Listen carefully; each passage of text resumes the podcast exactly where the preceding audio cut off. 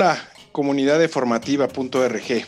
Qué gusto saludarlos nuevamente en, este podcast. Eh, el año 2020 estuvo difícil, ¿no? Bueno, pues quizás para muchos el 2021 que empieza no está mucho mejor.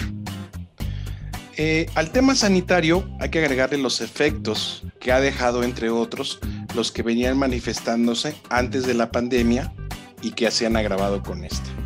Eh, la poca solidez financiera que tenemos en nuestro país, el mal uso de los recursos económicos que tenemos disponibles, los cambios de circunstancias que afectan nuestra forma de trabajar, de ganar dinero, de relacionarnos, de hacer transacciones o de mantenernos activos y sanos ante lo que nos impone ahora la realidad. ¿Qué podemos esperar en el año que inicia como transformadores de la vida de las personas? Aquí va un breve recuento y recopilación de lo que consideramos puede tener un impacto importante y una modificación acentuada que nos deja ver que lo que fue ya no será. Quizá en tu realidad esté presente la necesidad de un cambio de empleo o estás empezando a considerar el iniciar un negocio. Considerar las tendencias a futuro puede darte una idea de hacia dónde moverte o qué conocimientos nuevos debes de adquirir y entender para saber cómo viene el mundo, que será un tema clave en la calidad de vida que te espera y en las oportunidades que realmente puedes esperar. En esta ocasión nos acompaña como invitado César Gómez, egresado de la Escuela de Estudios Superiores de Catlán de la UNAM y colaborador en formativa.org. César, bienvenido. Maestro Juan Carlos, muchas gracias por la invitación y la oportunidad de platicar un ratito sobre algunos temas que yo creo que a nuestra comunidad les, va a gustar, les va a interesar un poquito. de acuerdo, veamos así. Vamos a comenzar por la primera tendencia que, que nosotros hemos observado. Y empecemos por lo que es evidente a nuestro alrededor, que es la pandemia. Un anuncio recientemente a escala mundial de que ya se cuenta con varias versiones de una vacuna que nos proteja del COVID y sin duda, pues esto representa una buena noticia. Sin embargo, el suponer o asumir que la salida a la crisis sanitaria está próxima y por fin ya podemos relajarnos, pues parece una opción apresurada y en todo caso una apuesta pues muy riesgosa. Efectivamente, ya se cuenta con la vacuna, pero ahora se presentan los siguientes retos para aplicarla con un plan adecuado considerando que en el mundo hay algo así hoy como 7 mil millones de habitantes en el planeta y contando. Entre los más que se están yendo y los que están llegando, andamos sobre esta cifra de 7 mil millones de personas. Y si consideras que lo que suceda en el resto del mundo no importa y con que nosotros en nuestro ambiente cercano, en nuestro país, logremos vacunar a la, a la población, pues ya vamos a estar salvados, pues la verdad es que no será así. Si hay algún hecho que ha dejado claro y contundente el efecto que tiene el que seamos parte real de, un, de una globalización que se manifiesta en múltiples facetas, pues es justamente la pandemia del COVID. Representa un reto monumental en términos de fabricación, de almacenaje, de distribución, de resguardo y de aplicación, por mencionar los conceptos más grandes o más globales de la estrategia que implicaría eh, llevar a cabo este plan. Y no todos los países están preparados logísticamente para acometer tal tarea, sin descartar pues que hay un mal uso propagandístico y electorero que ya se visualiza en varios lugares.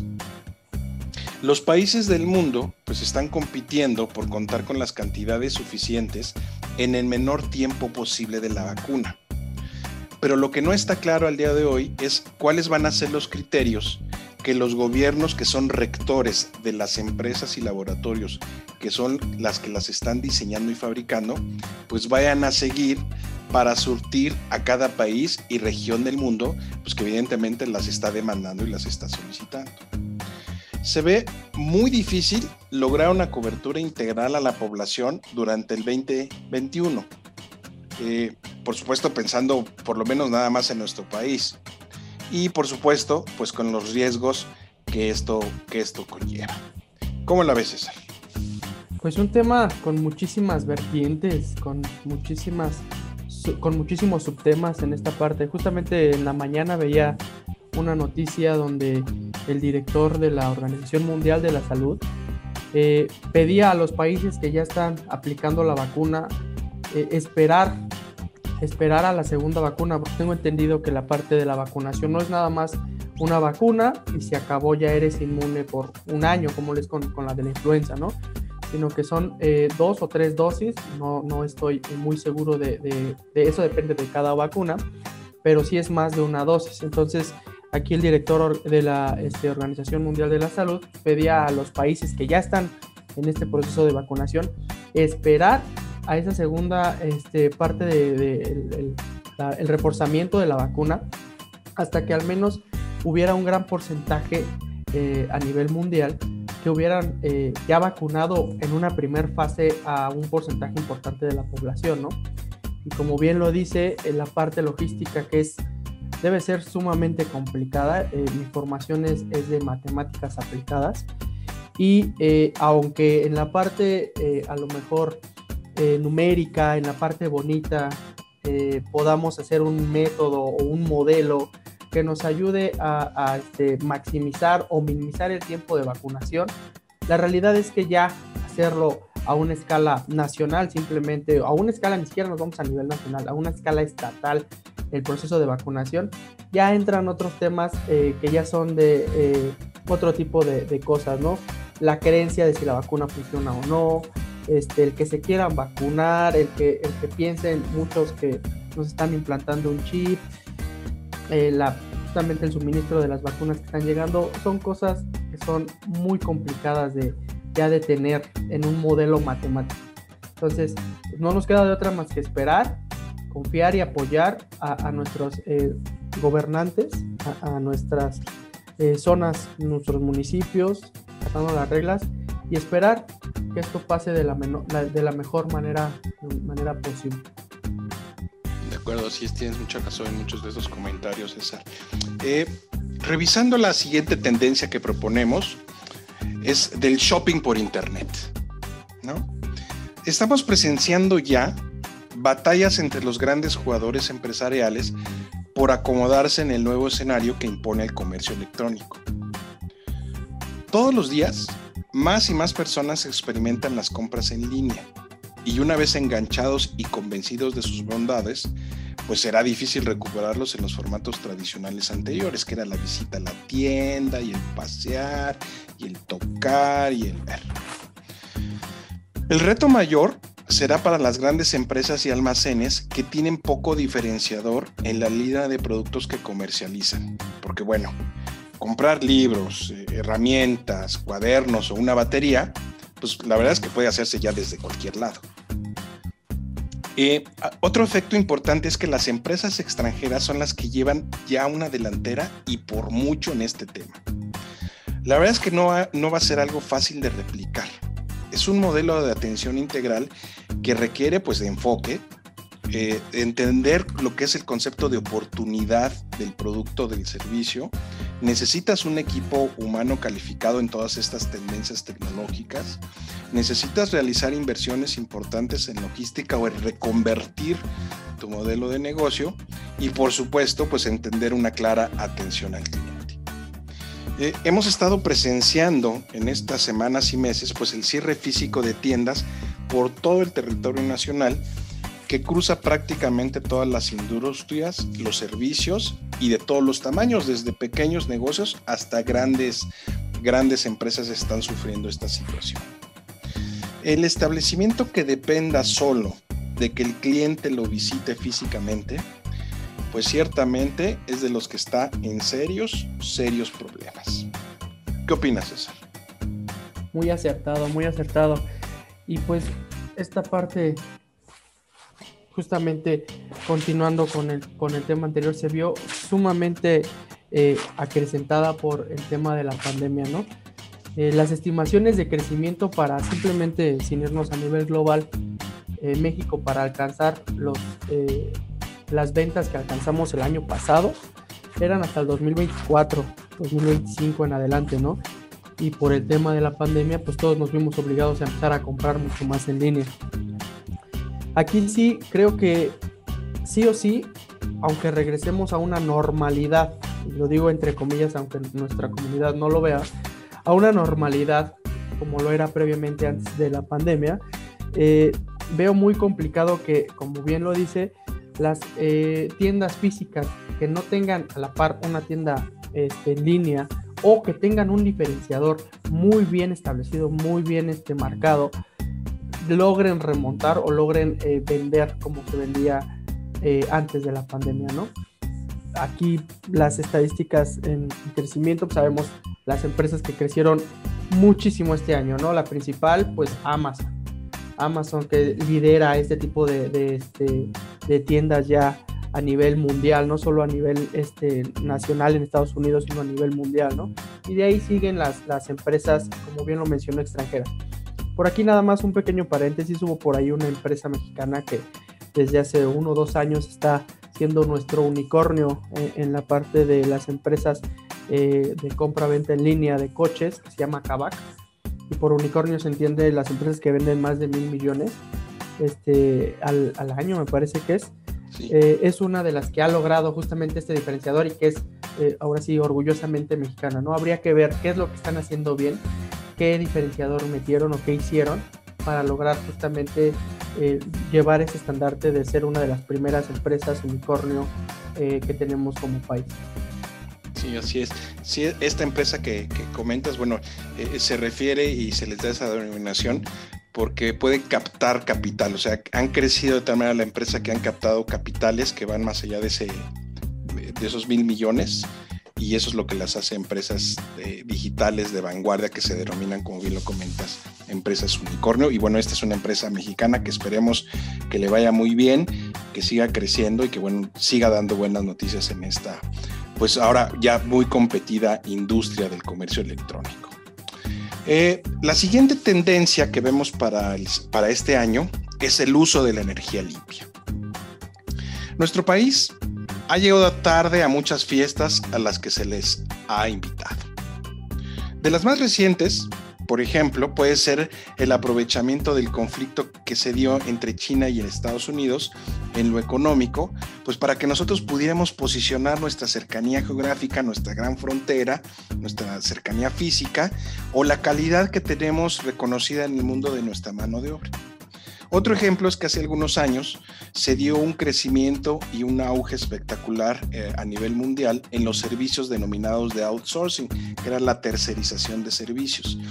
Y India fue la que entendió la jugada, entendió el tema y aprovechó a escala mundial eh, eh, esas ventajas que proporcionaba en ese momento la economía. Eh, como ejemplos de justamente lo que, lo que ha pasado y que hemos, y que hemos desaprovechado o que no hemos eh, tomado eh, un papel protagónico como hubiéramos podido realizarlo. ahora le toca el turno a la generación de las energías renovables. El mundo está acelerando su enfoque por la transición en el uso de energía provenientes del viento, del sol y algunas otras. Aquí seguimos creyendo que el petróleo y el carbón pues seguirán siendo redituables y nos aferramos más por un sentimiento de patrioterismo trasnochado que de una visión de futuro.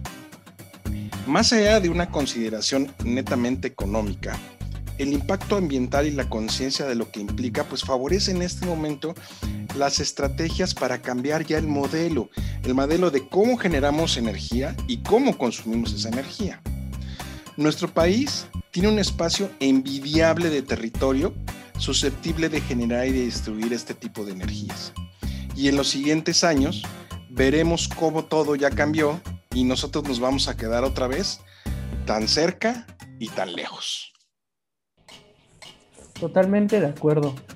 Sin meternos en rollos políticos, ya esto es este, meramente objetivo, pues de hecho por ahí parece ser que México en 2018, eh, a través de una ley de transición energética, quería, eh, al menos para el 2024, poner algo así como el, 35% ya de energía, eh, bueno, que sus fuentes de energía, el 35% fuera de energía renovable. pero eso se ve todavía demasiado lejos. Ojalá, ojalá y con los cambios que hemos tenido y con, con las nuevas tecnologías que estamos implementando, eh, retomemos un poco ese, ese camino y logremos ir hacia la, la producción de energía por medios renovables, que dejemos eh, de contaminar tanto, de este, depender, como bien lo dijo, de esas energías, este, carbón, gasolina, etcétera. Ojalá y vayamos por ese buen camino en los pues próximos que, que recuperemos ese camino porque urge desde el punto de vista ambiental y por supuesto que desde el punto de vista también económico. Nuestra cuarta tendencia que vamos a analizar es lo que denominamos o que se conoce como la economía circular. Esta es una opción que está surgiendo en varios lugares del mundo donde el consumo se recicla y permite aprovechar económicamente el uso de algunos productos. En España, por ejemplo, están creciendo la tendencia al uso de ropa de segunda mano, donde el público vende sus prendas ya usadas en línea, pero en buen estado, y a su vez compra otros con las mismas características. Evidentemente esto lo que le puede proporcionar al consumidor pues, es un precio más atractivo que, comprar una prenda nueva y lo que busca es mantenerse a la moda, o sea, mantenerse actualizado, eh, tener prendas de calidad y poder actualizar su guardarropa de una manera frecuente. Entonces es una tendencia que está surgiendo hacer el reuso de ciertos productos, en este caso estamos hablando de, la ropa, ¿no? de, la industria textil. Sí, este tema también se me hace sumamente interesante, pero sí eh, para nuestros, nuestros oyentes y aquellos que tengan eh, la idea de generar un negocio eh, de este tipo, hay que echarle mucho ojo porque en la experiencia que yo tuve en algún lugar donde estuve este, con, con, empresas, hubo varios proyectos que justamente querían aplicar este tipo de, de economía circular para traer y vender, por ejemplo, ropa de marca, otro que, me tocó por ahí era ropa eh, de bebés, que se ocupa eh, muy poco por el crecimiento tan rápido que tienen los bebés. Suena muy buena la idea, pero sí hay que hacer un estudio bastante, bastante fuerte para ver cómo se puede aplicar de manera, de manera, este, de manera efectiva para, para, principalmente para aquí, para México, ¿no? Porque los, los este, casos que yo vi desafortunadamente no, no funcionaron. Entonces creo que puede tener por ahí eh, una buena oportunidad siempre y cuando se haga un estudio adecuado y eh, pues un plan de negocio eh, que lo lleve de la mano. Sí, que determine con claridad cuál es el nicho ¿no? que puede estar interesado en ese, en ese segmento y en esa oportunidad. Así es. Muy bien. La siguiente tendencia que observamos tiene que ver con tres generaciones. Hay al menos tres generaciones distintas que actualmente están conviviendo en los ambientes laborales. Los que van de salida, que es la generación X, los que empiezan ya a ocupar puestos de decisión, puestos eh, de directivos importantes, que son los millennials, y los últimos en llegar, que son pues los recién egresados, ¿no? que son los jóvenes denominados centennials o generación Z. Estas tres generaciones actualmente ya se encuentran compitiendo por puestos de trabajo en una economía que está en recesión o que está próxima a iniciar un periodo de recesión global. Eh, las condiciones laborales que actualmente se tienen pues son difíciles y se está apostando a un futuro que hoy se ve por demás pues incierto. Eh, más de la mitad de la población económicamente activa actualmente en nuestro país se mueve hoy en la informalidad, con la deprimente realidad de falta de prestaciones tanto en cantidad como de calidad.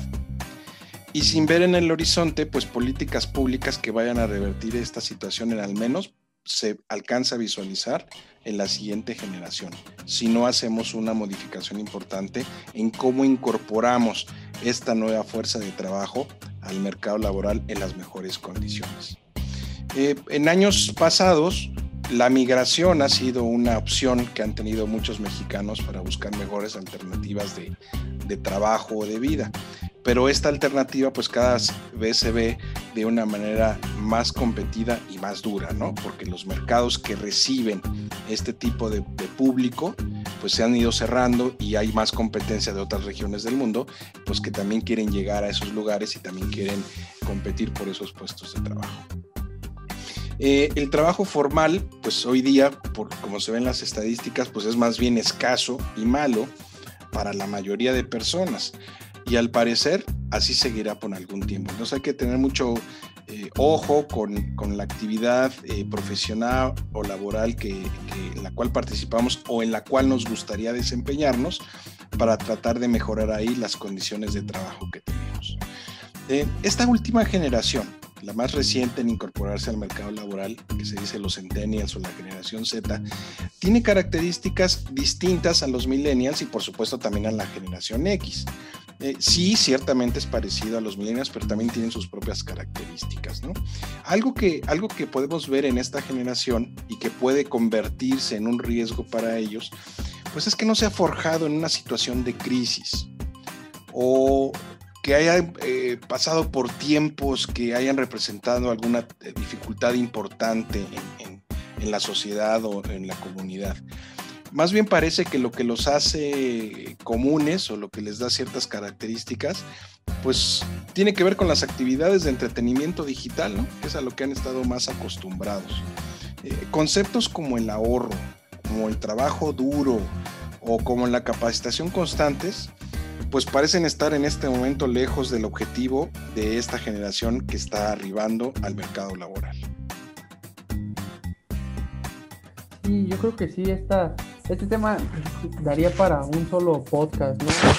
Un tema que es demasiado amplio eh, y complicado ver desde la perspectiva de tu generación, ¿no? Yo, por ejemplo, soy parte de los millennials, entonces eh, a pesar de que no somos igual que la generación X en trabajo, yo sí veo que los centennials, por ejemplo, eh, pues todavía son más dispersos, ¿no? Un trabajo a lo mejor les dura un mes y se cambian.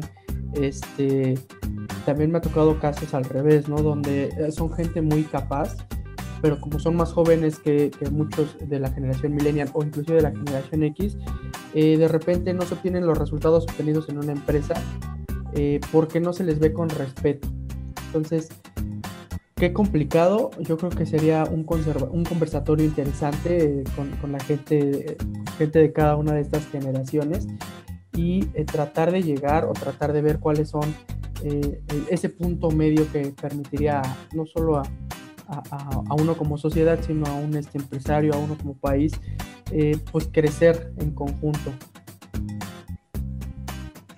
Así es. Eh, una siguiente tendencia que apreciamos es el tema del de el aspecto de las transacciones bancarias. Este concepto de ahorita vengo, voy al banco, es un concepto que está en franca desuso.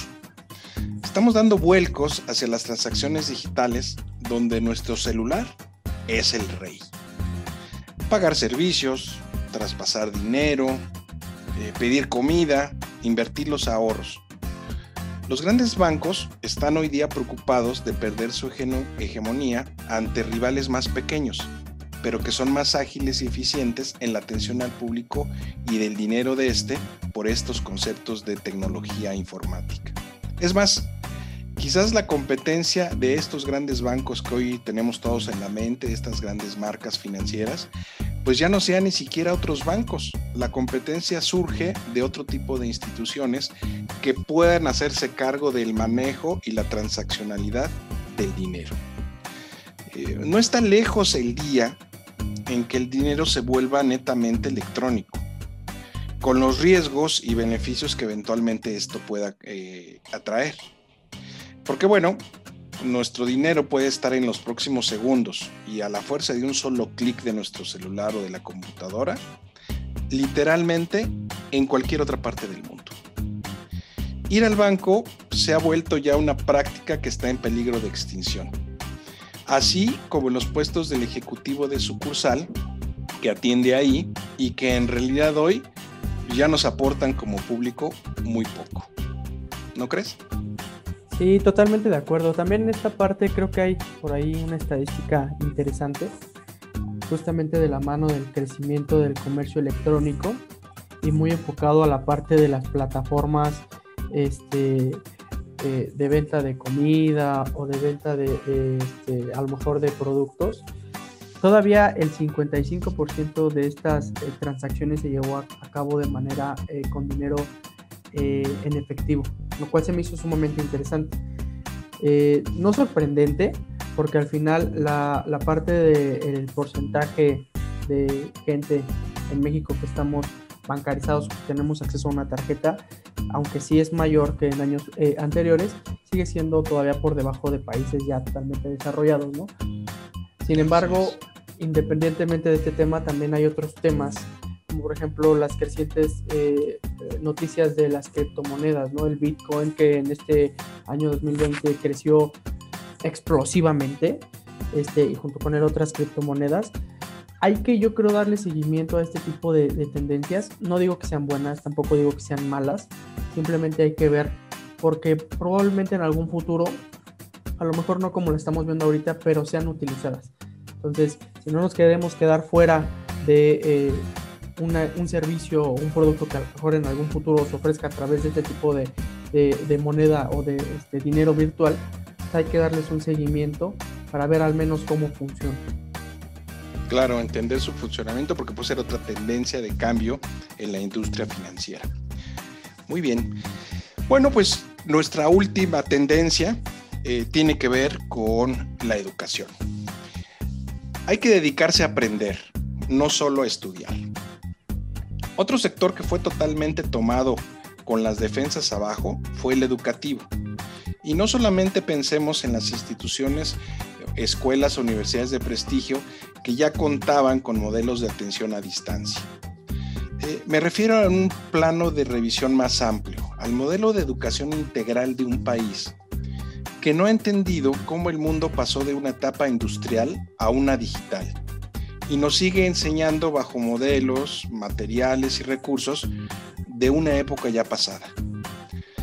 Estamos en un gran aprieto dado que el sector educativo nacional está más preocupado desde hace muchos años en defender ventajas laborales que en pensar en un modelo educativo que realmente beneficie a los niños y a los jóvenes y los prepare a enfrentar lo que ya está aquí y lo que está próximo a llegar. No solo está cambiando el aula por la computadora o por el celular, también cambia el enfoque de cómo o qué es lo que se debe estudiar. ¿Qué materias son las que hoy resultan útiles para nuestro desarrollo y cómo nos preparamos a enfrentar la vida en una economía que ya no necesita pues desplazarse físicamente como antes? Donde tu jefe ya puede estar en Alemania o tu equipo de trabajo puede estar en Brasil o en Colombia. Que tu casa es la oficina y tus hijos pequeños también andan por ahí estudiando donde la seguridad informática se vuelve clave para proteger todos los flujos de información que tienes en tus equipos y en tus instalaciones. Para adaptarnos al nuevo mundo, habrá que leer mucho más de lo que hacemos hoy.